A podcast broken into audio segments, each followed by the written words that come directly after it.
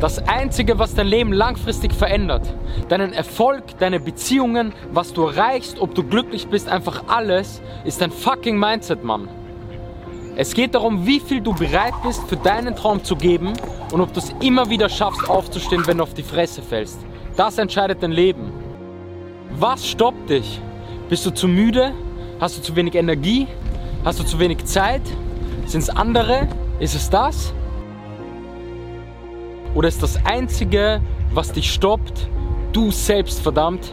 Ausreden sind leicht, aber das Ding ist, deine scheiß Ausreden interessieren niemanden. Du schadest damit nur dir selbst.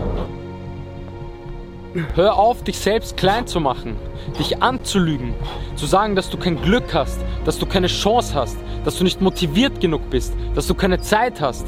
Mann, das ist doch Bullshit.